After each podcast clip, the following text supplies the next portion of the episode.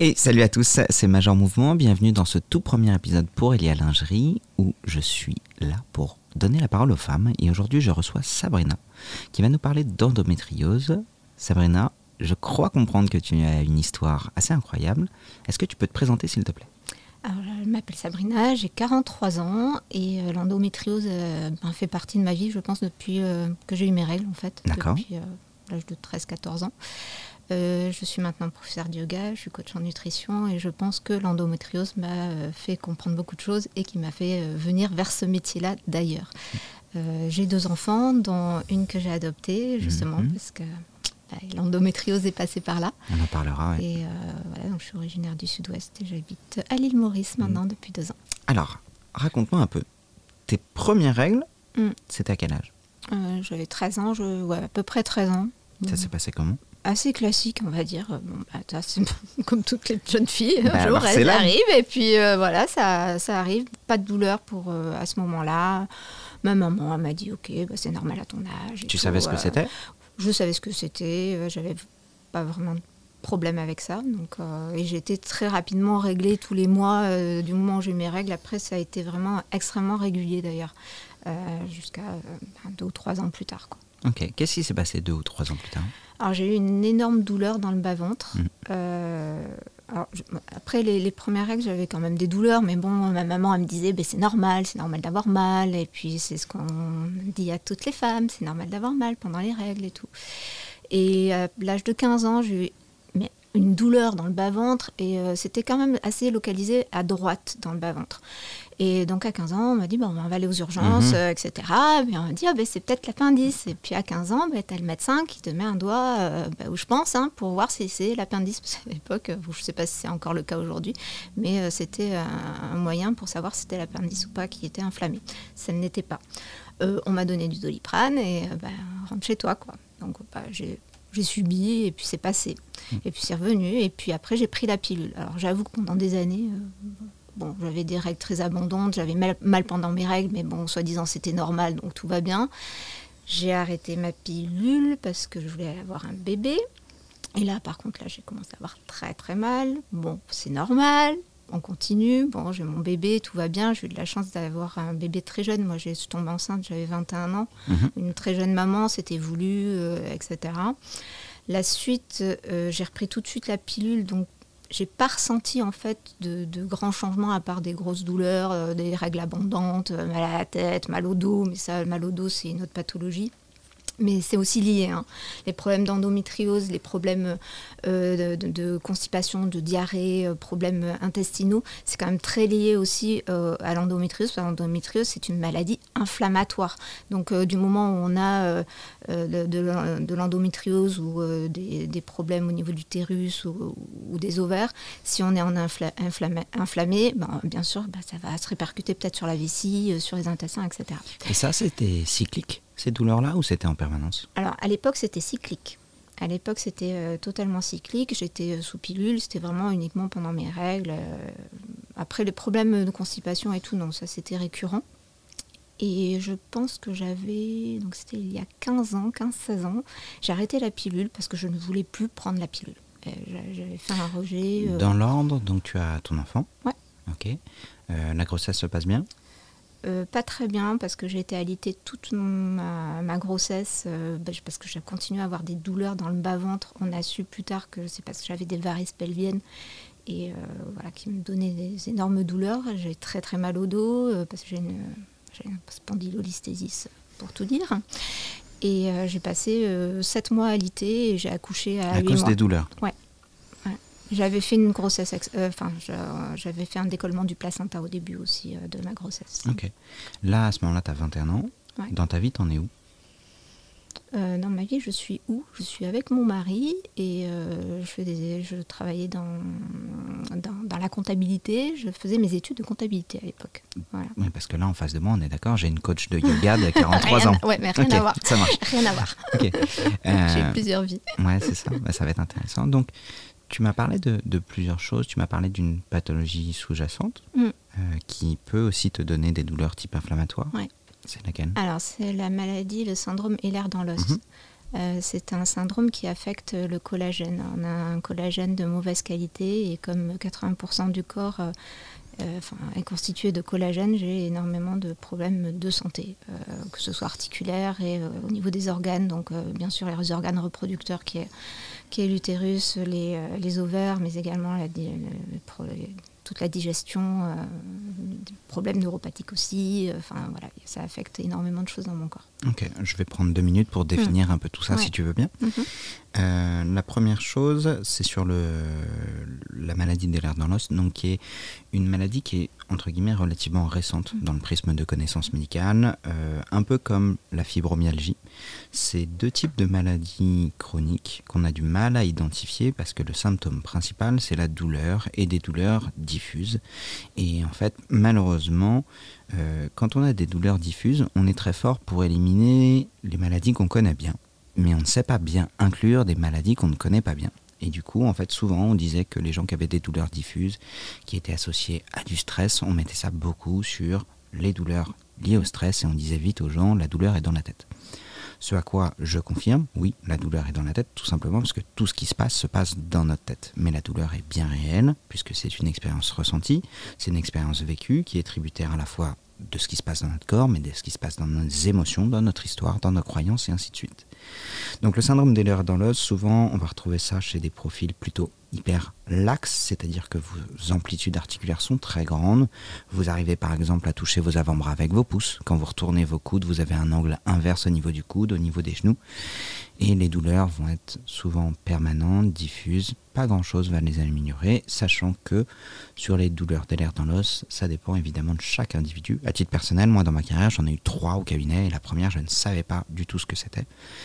Euh, tout à l'heure, tu as évoqué aussi spondylolisthésis. Euh, le spondylolisthésis, souvent on parle aussi de lise ismique. Euh, en fait, vous prenez une vertèbre, vous la coupez en deux et ça évolue de manière progressive et de manière assez surprenante.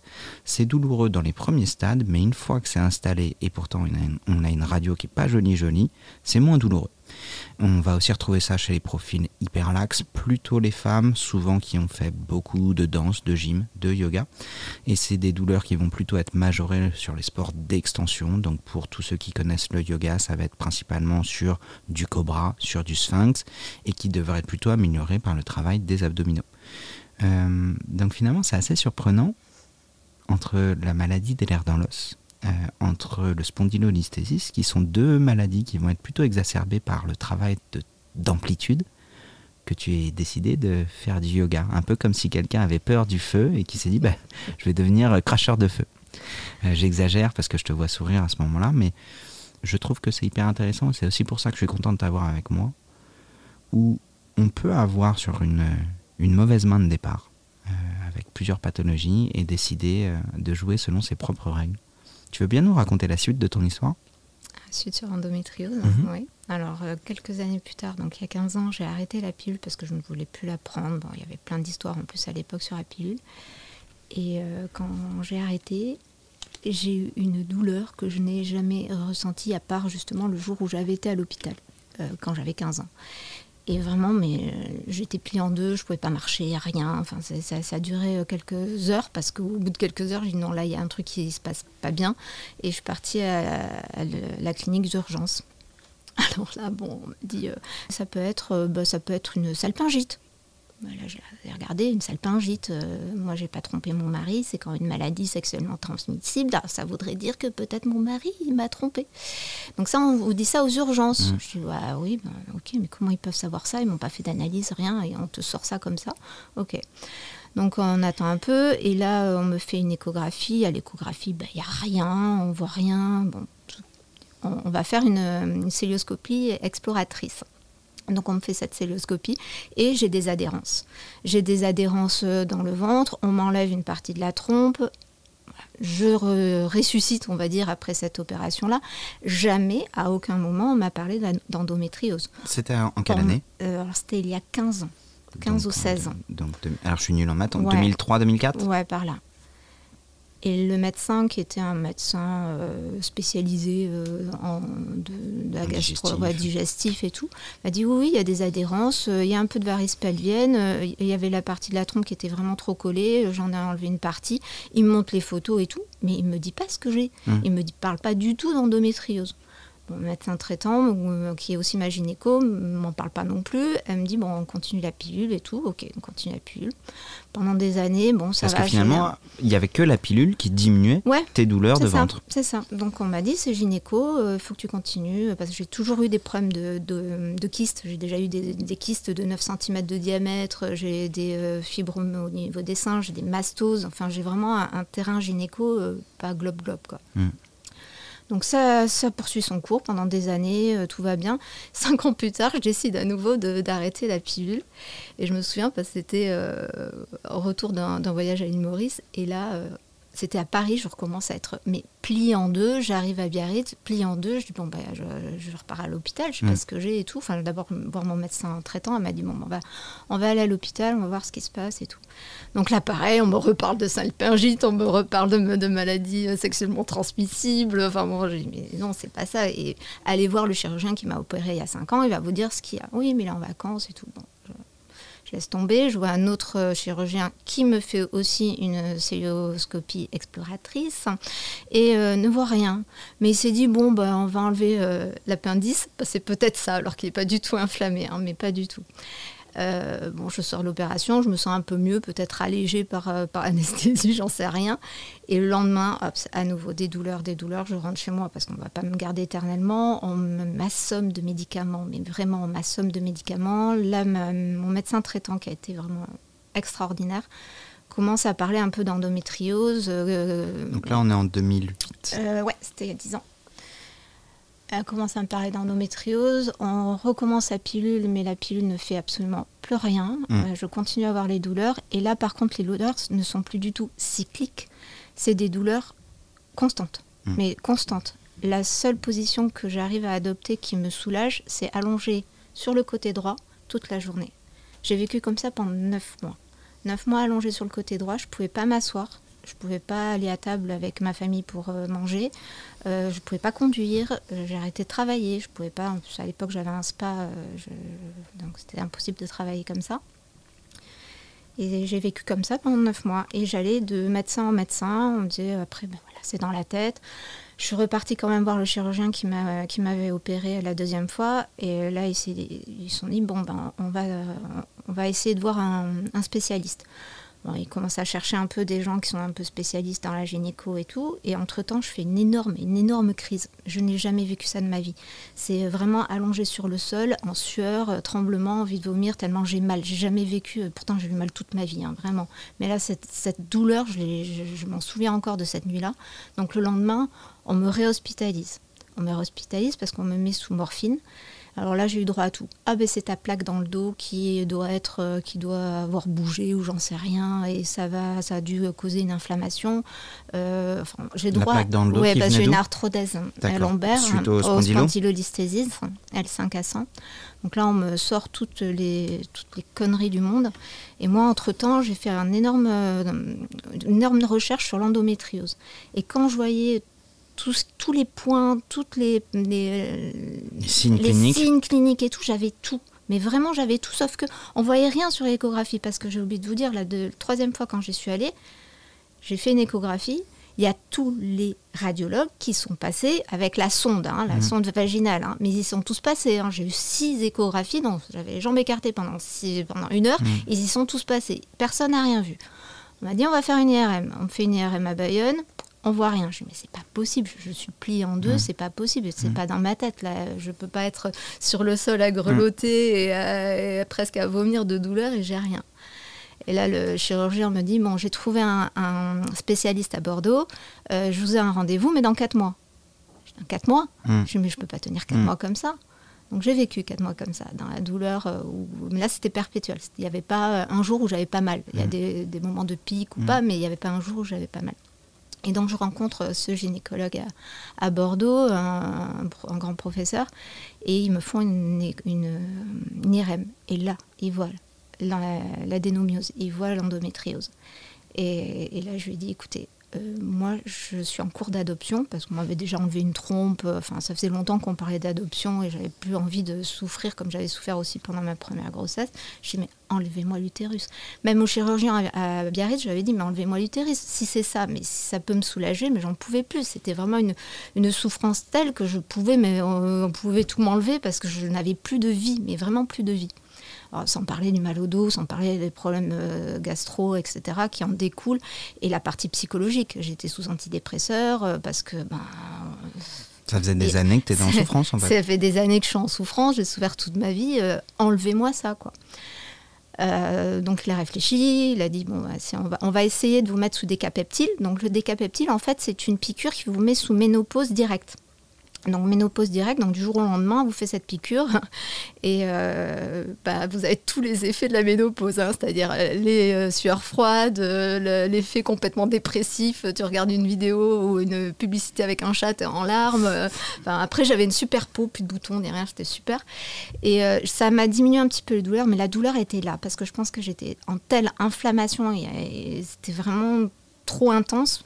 Et ça continuait, ça continuait. Après, une fois que le décapeptile a plus fait effet au bout de trois mois, c'est revenu encore pire. Et là, le médecin a dit bon, ok, euh, si vous êtes ok avec ça, on va enlever l'utérus. Et donc, je suis allée à Bordeaux me faire enlever l'utérus et je vais parler un peu de l'anecdote euh, que j'ai eue euh, tout à l'heure en échange. On est dans un service de maternité, donc entouré de femmes qui ont des bébés. On entend les bébés pleurer. Moi, j'avais fait un travail sur moi, j'étais en cours d'adoption, tout allait bien. Et on m'a envoyé au bloc opératoire en traversant un couloir où il y avait euh, une exposition de photos de femmes enceintes et de bébés. Et là, je me suis dit, moi ça va, mais je, je pensais à toutes les femmes qui allaient euh, à l'abattoir, on va dire, et qui voyaient ça. Et j'ai dit, non, mais vraiment, ça fait des mois que je souffre, que personne, personne n'a pris le temps de m'écouter. Personne n'a pris le temps de me parler de ce qu'était l'endométriose. Ça fait des années que j'en souffre, personne m'en parle. C'était il y a dix ans, certes, mais euh, j'ai dit, mais c'est pas possible. Et là, me faire aller dans un couloir euh, avec des photos de femmes enceintes et de bébés, je me il n'y a vraiment aucune psychologie, il n'y a aucune pédagogie, il n'y a aucun humanisme, en fait, euh, à l'égard de la femme qui souffre. Et euh, bon, voilà, je me suis fait opérer.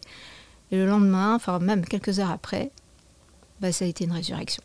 C'était la première fois de ma vie que je, que je n'avais plus mal. Je n'ai plus mal. Même les infirmières rentraient dans ma chambre, elles me disent mais ça va?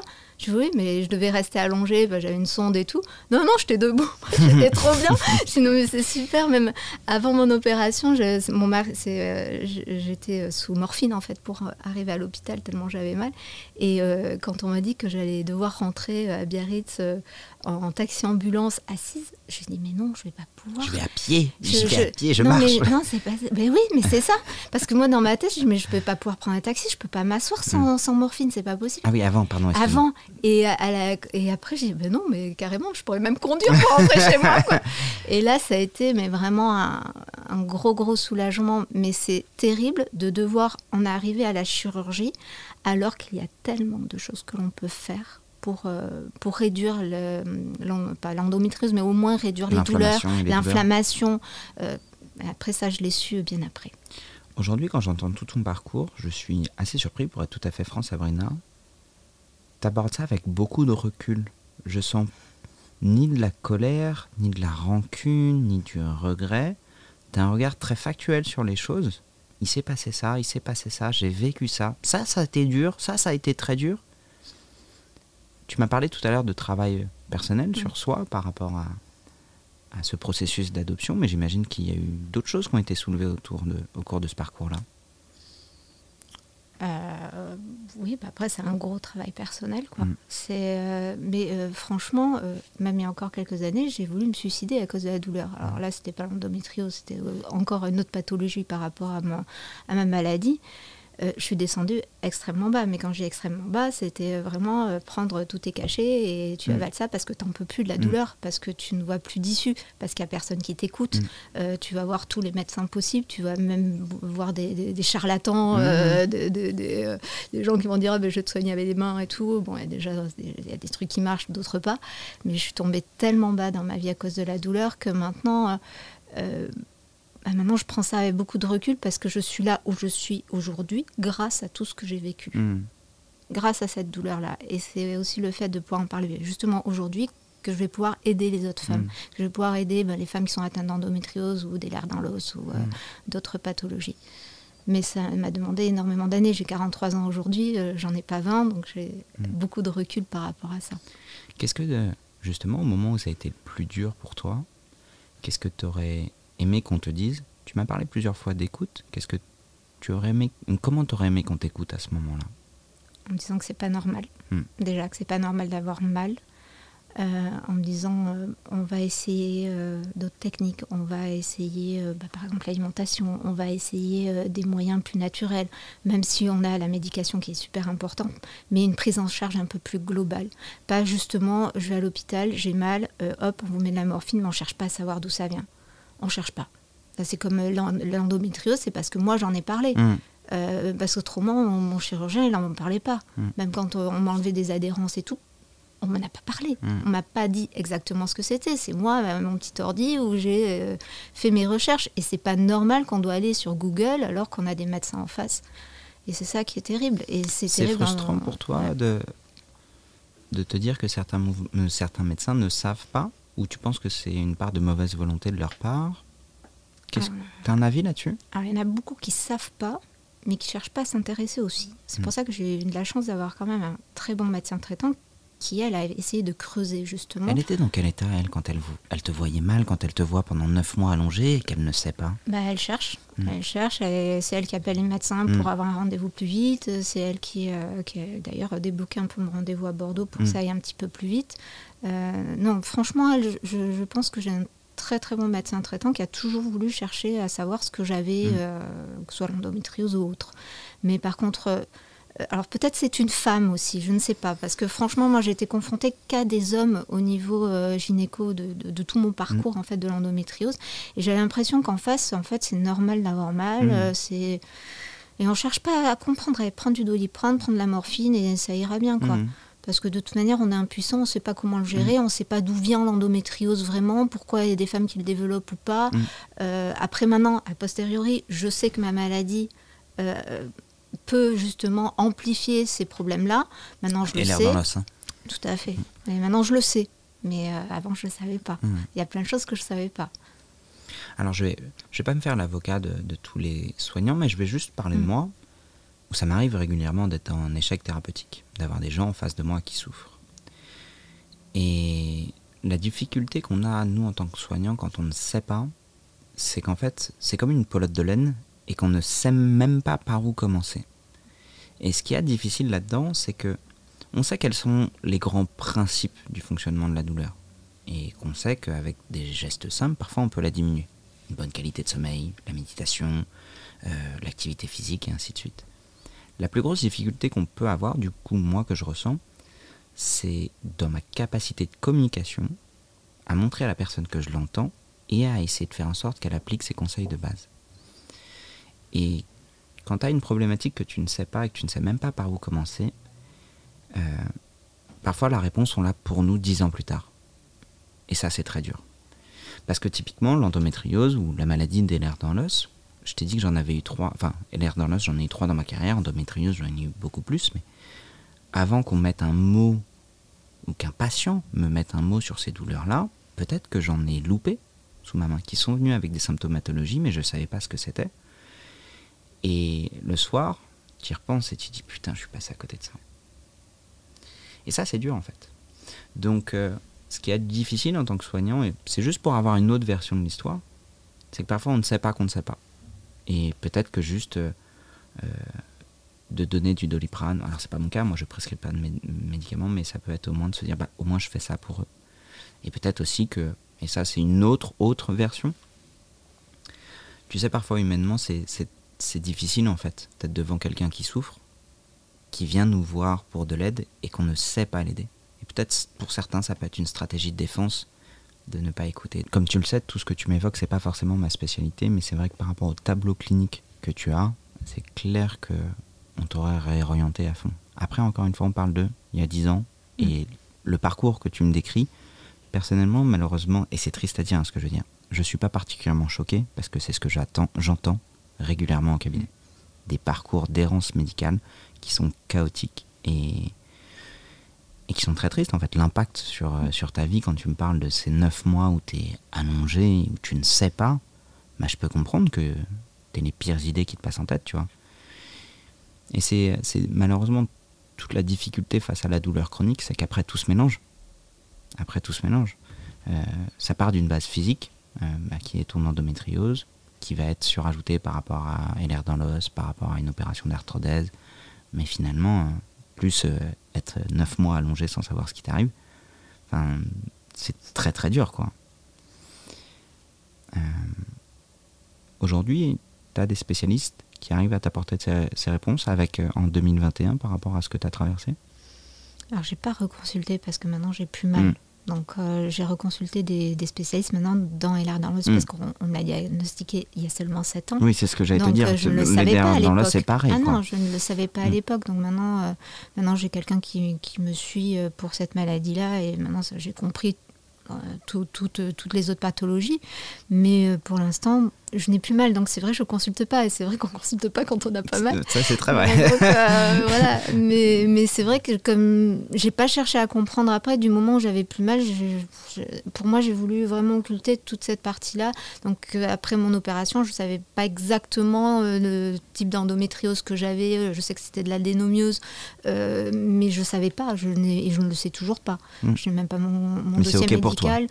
Bah, comme j'ai dit, j'ai travaillé là-dessus. Euh, moi, du hmm. moment où j'ai plus mal et, que je fais attention à mon hygiène de vie, bon, normalement, ça devrait pas revenir. je ne prends toujours pas de pilule. Je, l'ai repris d'ailleurs, la pilule, parce que j'avais des problèmes de mastose et tout. Euh, ça, c'est intéressant, ça d'ailleurs, à en parler. C'est qu'après mon opération, euh, mon hystérectomie, j'ai continué la pilule parce que j'avais des problèmes de mastose, de fibrome au niveau des, des seins. Et quand j'ai changé mon alimentation, où j'ai arrêté le sucre, etc., j'ai arrêté euh, la pilule. Mmh. J'ai plus eu mal. Mmh. Quand j'ai des excès de sucre, par exemple, quand voilà, je, je, le sens directement. J'ai les font poum et ça mmh. fait mal. Donc c'est vraiment, euh, vraiment le sucre est extrêmement lié au, côté inflammatoire et, aux problèmes hormonaux. J'ai une dernière question. Euh, est-ce que au moment où tu étais au plus mal, sur ces neuf mois extrêmement douloureux, si quelqu'un était venu était, si quelqu'un était venu te voir pour te proposer à ce moment-là de modifier ton alimentation, de travailler sur la méditation, de faire de l'activité physique. Tu aurais été capable de l'entendre? À l'époque, il y a 10 ans, quand hmm. on n'en parlait pas, hmm. peut-être pas. D'accord. Aujourd'hui, oui. Hmm. Euh, mon moi d'aujourd'hui serait peut-être plus ouverte à l'entendre parce qu'on en parle. Il y a 10 ans, euh, la méditation, ou même il y a 15 ans, euh, ou le yoga par exemple, c'était encore un peu, un peu perché. L'alimentation, on en parlait, mais pas tant que ça. Euh, maintenant, euh, avec le recul, oui. Et, d'ailleurs, j'ai beaucoup, beaucoup de personnes qui viennent me voir maintenant euh, pour changer leur alimentation parce qu'elles ont énormément de problèmes hormonaux. Et c'est incroyable le nombre de femmes qui ont de l'hyperthyroïdie, hypothyroïdie, des, problèmes d'endométriose. Mais c'est incroyable. C'est mmh. trois femmes sur quatre quoi, qui mmh. ont un problème hormonal. Et c'est dingue, quoi. Mais maintenant, les gens sont plus ouverts parce qu'on en parle. C'est pour ça qu'il faut en parler. Il faut parler de tout ça. C'est pour ça que tu es là. Et c'est pour ça que. en tout cas, merci beaucoup, euh, euh, Sabrina, d'être venue. On peut te retrouber sur les réseaux sociaux aussi Oui. Oui, oui, sur Instagram déjà. D'accord, comme c'est un podcast, si tu ne dis pas. je ne dis pas, alors je c'est euh, blc.sabrina. D'accord. Merci beaucoup d'avoir partagé avec nous ton histoire. Moi, j'ai trouvé que c'était hyper, hyper intéressant. je trouve ça toujours passionnant de laisser de l'espace aux gens pour raconter leur histoire parce que c'est là où on en apprend mm. plus. Merci d'avoir été très généreuse sur tout ce que tu as traversé, sur les enseignements que tu as pu en tirer. J'espère que ça servira bah, à tous les gens qui l'écouteront, qui entendront que l'errance, elle est très difficile à vivre, euh, mais qu'on peut prendre des informations, on peut prendre le temps euh, à la fois d'aller chercher des solutions, d'aller chercher des spécialistes, que parfois on peut euh, s'accrocher à de l'espoir parce que ça mérite et reconstruire une vie après tout ça, malgré tout ça. Et et puis voilà. Merci beaucoup, Sabrina. Merci. Et je vais bien aujourd'hui. C'est vrai Oui, très bien même. Je t'ai même pas posé la question. Comment ça va aujourd'hui Je vais bien. bon, au revoir à tous et merci beaucoup. Au revoir.